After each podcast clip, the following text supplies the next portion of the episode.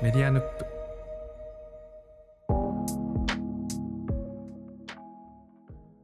こんばんは佐々木留ですこんばんは、宮本です。えっとね今日はちょっと宮本さんを捕まえて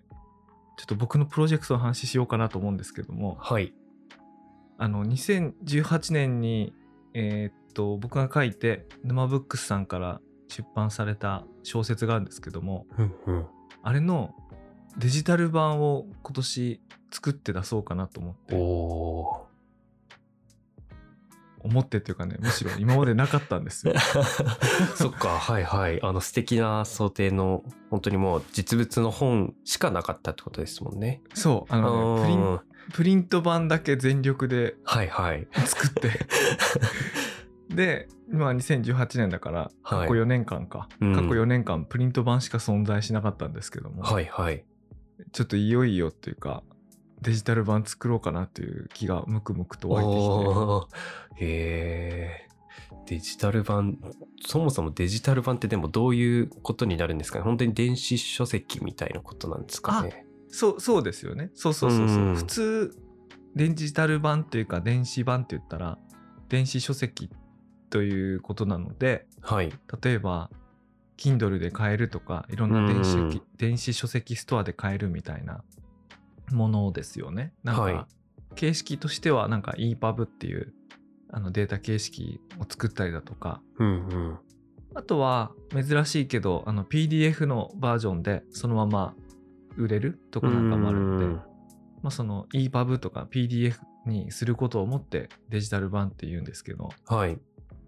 あこれいい質問ですね。あのな あのなんで今回やろうと思ったかっていうと、 はいはい。その NFT 版を作ろうとね思ってねおお、NFT 版。そうそうそうそうそうつまりねあのそれができなかったから今まで4年間作らなかったはいはい。みたいな感じがありまして、はい。まあ、それができなかったらっていうのはねつまりあのプリント版どうやって作ったかっていったのすごい凝った想定でうん。まあ350部限定で作ったんですけども、はい。あの本の中身と本の外側みたいなものをこう一体化させてっていうかねうーん。お話自体もそういう話なんですけど一体化させて作ってあるのであの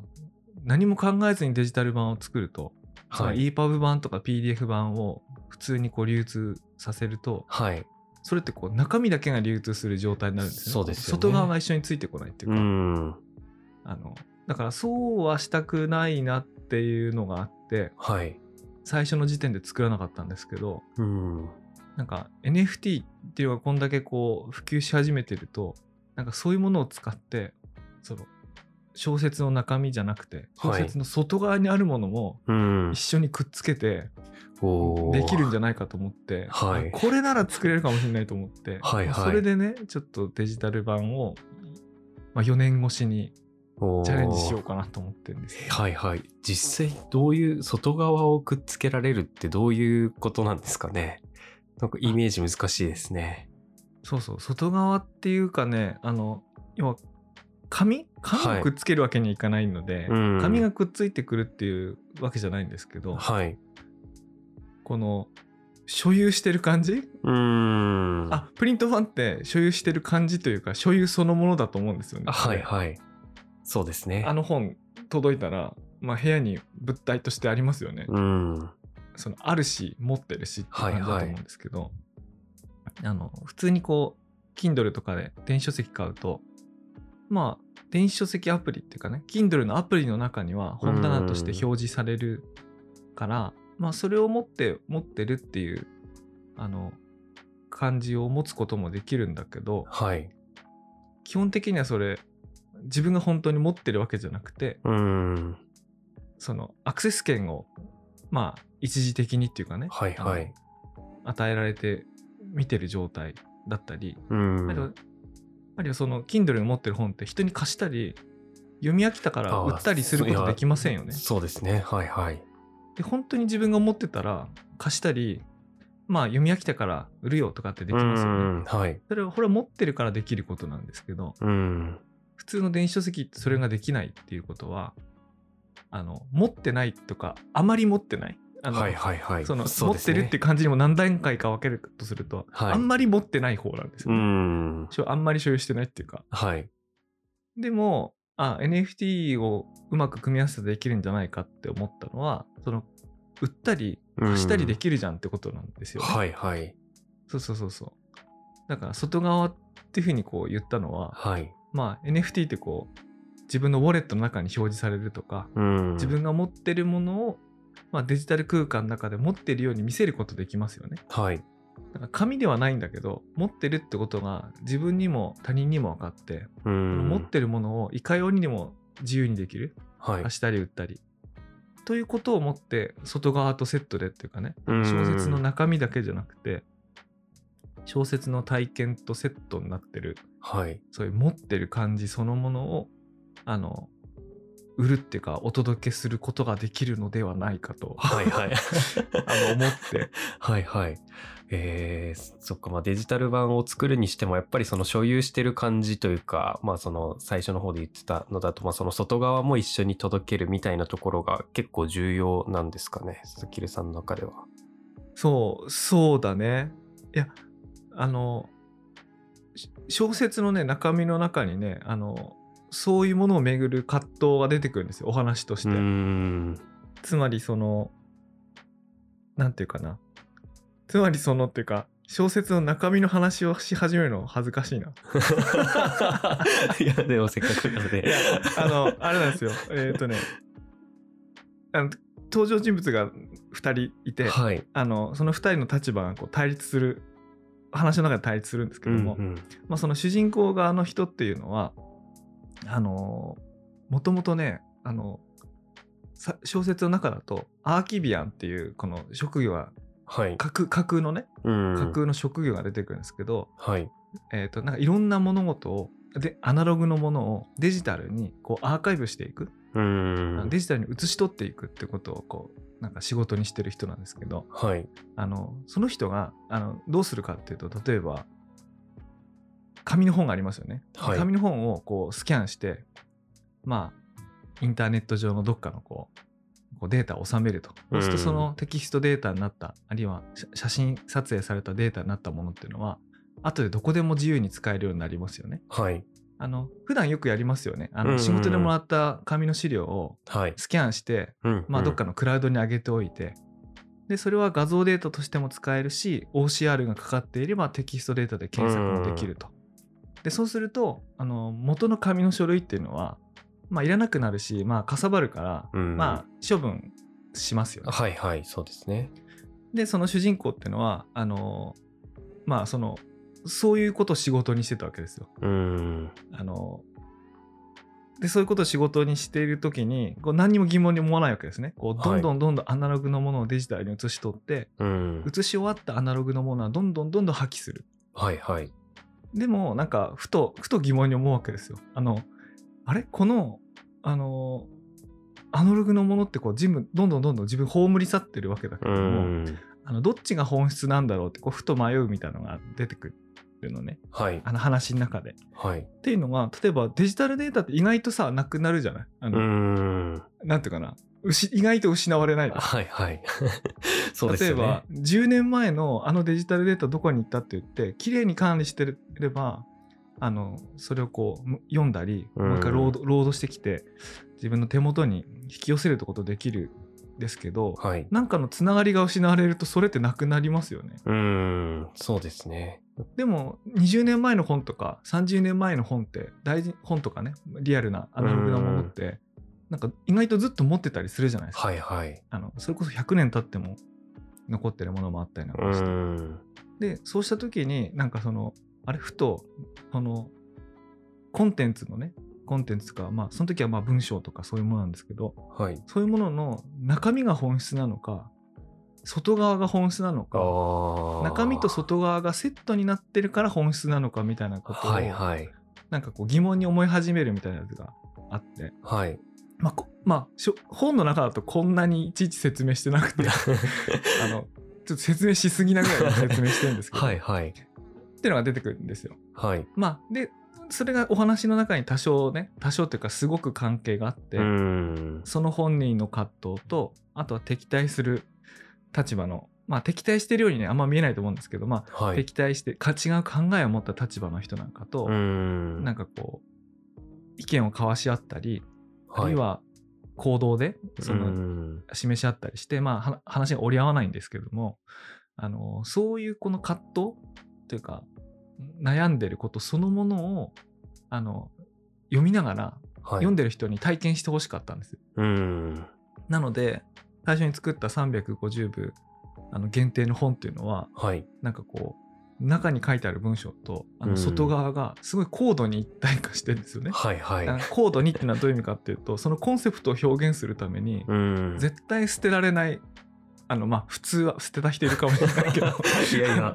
あのなかなかか捨てたいとは思えないようなこう物体としての強い状態を作ってるんですうよ、ん で強いっていうのはどういうことかっていうとまず表紙がアクリル だと確かに強い硬いですもんね そう文字通り強いんではい あのちなみにこれ僕のアイデアじゃなくてあの版元の内沼慎太郎さんがはいこれアクリルにしましょうって急に急に言い出してはいはいえ紙じゃないですかってびっくりしたんだけどはい、まあでもそれってあのんコンセプトをなんか表してるんですようね。ん例えばすごくあの安い紙であの紙というかなんていうかな着や着着やすいもので作ることもできると思うんですけどはいそういうのって例えばあの中身だけスキャンして外側を捨てちゃってもいいじゃんってうん思うこともできるじゃん。はいはいあのねでね僕自身それ何回もやったことあるんですよ。あうんの買った本でで本棚にもう収まりきらなくてはいでそれをこうこうなんていうかなこう自炊するっていうんですけどあの本をこうバラバラに裁断してうんあのスキャンして PDF にしてでネット上のクラウドに保存しておくみたいな。はいはいでそうした時ってバラバラにした本って処分しちゃうわけですよね。うんでも中身が本物だと思ってたら別に外側なんていらないってはいはい思えちゃうんだけど、うんまずねそうする気が起こらないような、うん そうですねあれあのバラバラにしたら想定になってるんですよねはいはいあのもしあの気になる方いたら見ていただきたいんですけど、うんあ気になる方はっていうかその作品の名前すら言ってなかったな俺 そっかそうですねそうそうそう僕らの「ネクロマンシー」っていうのが2018年に出したあの出したっていうか沼ブックさんから出版された小説なんですけどうんうんそうそうなので中身とね外側みたいなものをこう,、はいこう読みながらこう一体化してる状態で読み終わってもなんかそれをバラバラにする気になれない中身だけ取り出すとかうん外側だけ取り出すっていう気にならないような体験を通じて話の中身自体もこう一緒に体験するみたいなはいはいなんか総合的なうんなんていうかな体験にしようと思ってそうやってたんですけど、はいはいまあそこに来て例えばあのデジタル版例えば EPUB 版と PDF 版がうん Kindle で簡単に買えますよって言うと、え なんなんみたいな そうですね確かに確かに外側がそれこそ切り離されて切り離されて中身だけが、うんこうなるってなると、まあ、別にそれはあの手に取りやすい価格でたくさん流通するっていうのはいいことなんだけれども、はいちょっとあいいことなんですよあの、うんいいことなんだけど今回に関してはちょっと犠牲にしてみたんだけど、はいまあ、4年経ってうん NFT が普及したら、はいあのその持ってる感覚、はいあのを、まあ、別の形で付与したうん外側と呼んでるものが必ずしも紙のなんていうかな紙とかアクリルの物体じゃなくても、NFT って本当にこうウォレットに入ってきて自分が持ってる感覚がすごく強いじゃないうですか。んはいで手放すこともできるしあるいは貸すこともできるっていうことをなんとか表現できないかと思ってねはいっていうやつなんですよ。おーそっかじゃあデジタル版だけど本当にこう持ってる感覚にこう近いものをしっかり持てるっていうことですもんねそうですね。うんなんかすごいよく最初だからデジタル版の時なんか僕もこう漫画本はあのデジタル版でよくこう購入することが多かったりするんですけどあ僕もです僕 もです。うんなんかこう、まあ、どこでも読めるっていうのがすごい良さだなと思ってたりもするんですけどなんかこう一方でこう本棚にこうお気に入りの漫画本がこうガーって並んでるあうんうのん感じもすごい好きなんだけど、でもそれがこうデジタル版だとなんていうかあそれはないよなみたいなのはすごいこう悲しいというか、それはないよなと思ってたんですけど。そう、それはね、できるようにしてみたいなと思って、はい。例えば、僕、LINE 漫画か Kindle で、まあ本とか漫画とか買うんですけど、はい。そこ本棚に並べておけるのは、その Kindle とか LINE 漫画のアプリの中だけですよ。うん、そうですね。はい。でも NFT で本を買うと、その本の、まあ、表紙っていうか、その本の物体の写真っていうのって、どこにでも持っていけますよね。うん。まあ、自分のこう、あの、Web3 のサービスのプロフィールっていうか、コレクションの中にそれが入ってるっていうのもそうだし、はい。あとは、メタバースの中のサービスの中うん。で、こう、美術館とか、あの展示場なんか作れるサービスとかありますけど、はい。まあ、例えば代表的なのだとオンサイバーとかうっていうのがあるんですけど、そこにこう本を置いておけるんですよね。はい。そうなるとなんかその空間に友達招いた時には自分の部屋にその本があるみたいあなーはいはい。ことになりますよね。 はい。だからよくあるありますよね。例えばあのサブカル男子の部屋に必ずあると言われているアキラ。あ はいはい。もしアキラがデジタル版しかなかったらあんなに売れてないと思うんですよ。うん部屋に置いておきたいっていうそのファッ いション。やー、そうですあね。のあれはまさに。はい。そうだから本って何なのって言われていや中身が大事なのはもちろんなんだけど、うんファッションとして本を買うことだってありますよね。うん。あるりし、ますねなんていうかそれって決して悪いことじゃないと思うんですよ。はいはい。うん、いやなんかいや中身も読んでなくて飾りだけの本じゃんとか言う人もいるんですけど、うんいや飾り結構じゃないですかって 思うっていうかはいはいい。やもちろん読むは読むもちろん皆さん読んでるとは思うんですけど、うん読んだ後にその後なかなか読み返す機会がなかったとしてもはい。なんかずっと置いておきたい飾っておきたいって気持ちに応えるうん。特徴があるわけですよね、はいそのはい紙のバージョンには。うん。まあ、それがそれに近しいことが NFT 版だったらできるんじゃないかと思うん、うん、うん、うん。えー、いいですね。面白いですね。今、プロジェクト、まあ、その、作ること自体は、今、どういう進み方っていうか、今、どういう段階になってるんですかう。あえっ、とその版元の沼ブックスの内沼さんとはい。あの何回か打ち合わせをしてどういう方法でそれが表現できるのかっていうのを、うん。あのいろいろ話し合ってはい。まあ、何しろその NFT で出すっていうのがこの消費者としてもまだ新しいのに、うん。あの送り出す方にこうなるから、はいちょっとはい、そうですね。お互いよ、く調べて、はい、あ、のできることできないこととかあのコンセプト考えようっていうふうにやってた、はい。まあ話し合ってでようやくあこうすればできそうだなっていうのがおーこう見えてはい。じゃあ最後どんどんあとは作っていこうかっていうふう、うんに、うん、うん、うん。あのなってるんですね。はい。あの難しかったのはね貸すっていうのをどうやって表現するかっていうあー、確かにや。つなんですけどはい。ちょっとこれ今日今日うまく今日のこの時間でうまく説明できないんですけど貸す方法を発見して、へー。あこうすればあんで貸せするねっていう、そうはいそうそうそう、はへーこれをやってみようっていうのが思えてそれがもう最後のピースだったっていうか、はい、はい。うん、これちょっとやってみようと思っておー、確かにいいですね。すごい、貸せる。デジタル版だけど貸せる。確かに今まで、そうですね、家族の中で貸すとかでも、Kindle の端末ごと貸してたりとかしたけど、 まあ、そういそううことではないですもんね。はい、はい。端末ごと貸すっていうのじゃない ですよ。あの貸すというか、 渡してみてもらうとかだったけそど、うまねあ、そういうこ具とではな体いです的もんにねどういうことかっていうとえっ、とその僕らのネクロマンシーっていう NFT を持ってる人はその NFT を持ってる人だけがこう到達できるウェブサイトに行って、はい。えー、と EPUB 版とか PDF 版っていうのを、まあ、ダウンロードできるっていう、うあのん。まあ、そういう感じなんですね。そこだけ言うとすごくシンプルなんですけど、あのつまり NFT どんな NFT そのものの中にその本のデータがあるわけじゃなくて、うん。本のデータは外側にあって、それにアクセスするためのあのアクセストークンになってるってことなんですけども、あのじゃあ貸すってのはどういうことかというと、そのアクセストークンになっているその NFT を、まあ、人にこう、なんていうかな、無料、まあ、ガス代かかるとかそういうのあるんですけど、はい。で、こう移動したりできると。その移動できることをもって、その貸すとかっていうのに近しい体験になるんですけど、はいその移動した後そのウォレットにその僕らのネクロマンシーが入ってる人は同じようにそのウェブサイトにアクセスしてダウンロードができうるん。っていうことなんですね。はいはい。なのであのリアルなその感覚に近いもので言うとあの友達ん家遊びに行ってうん。 「えこの漫画え何持ってんの?」みたいな「あい面白そうじゃん」み たいな「あの今週貸してあー確」かにみたいな感じではいはい。借りていくことってありますよね。うん。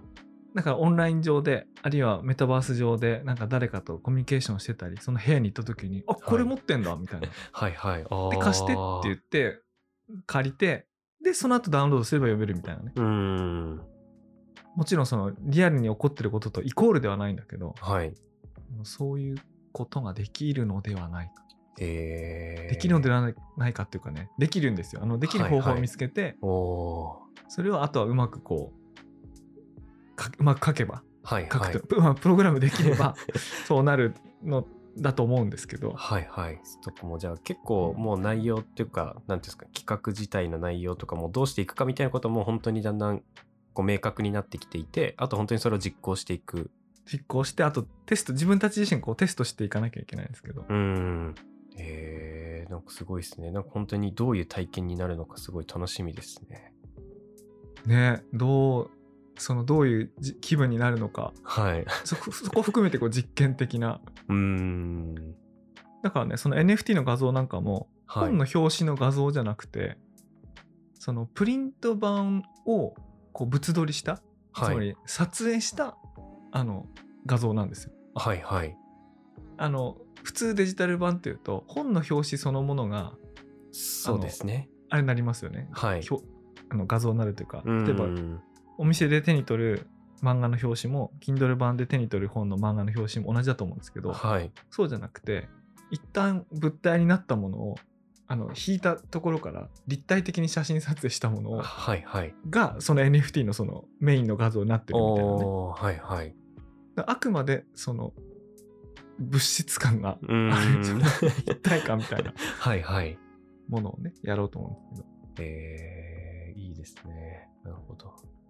こどちなみに、はい。はい、あのそんな七面倒くさいバージョンだけじゃなくて普通に Kindle で手に入るバージョンも作るんで ああ、そうなんですね。あそうそうそうそうそうはいはい。 あ今回はえそれもセットでやるのでー、はいつ。まりデジタル版うん。を手に入れようってするときに2つの選択肢があって、はい。あの Amazon Kindle に行ってうん。あのいくらだろう1000ちょっとみたいなはい。あの値段で手に入れるおーそのアプリの中の本棚に入るかはい。あとその NFT 版はもうちょっと高くなると思うんですけどもはい。それをあの購入して、えーより深い所有体験うのん売。ったり貸したりできるはい。でしかも手元に EPUB とか PDF みたいなほぼ元データに近いものまで完全に手に入るあのどどっちの所有をしますかっていうはいはいあ。の、まあ、段階的な所有だだと思うんですけども、うん。ああともちろんねプリント版も引き続きあとねもう残りわずかになってきてるんですけど、あはいとちょっとだけまだ売ってるんで、うん。あの選べるんですよねその所有の深さをはいはい。なので Kindle 版も普通に用意するんですけどおーどっちもそれこそ発行部数とかはまたプリント版と同じようにあるんですかね制限とか。ありますねありますありますあの NFT 版はあの119個しか多分制作しないとお思うおーはいはい。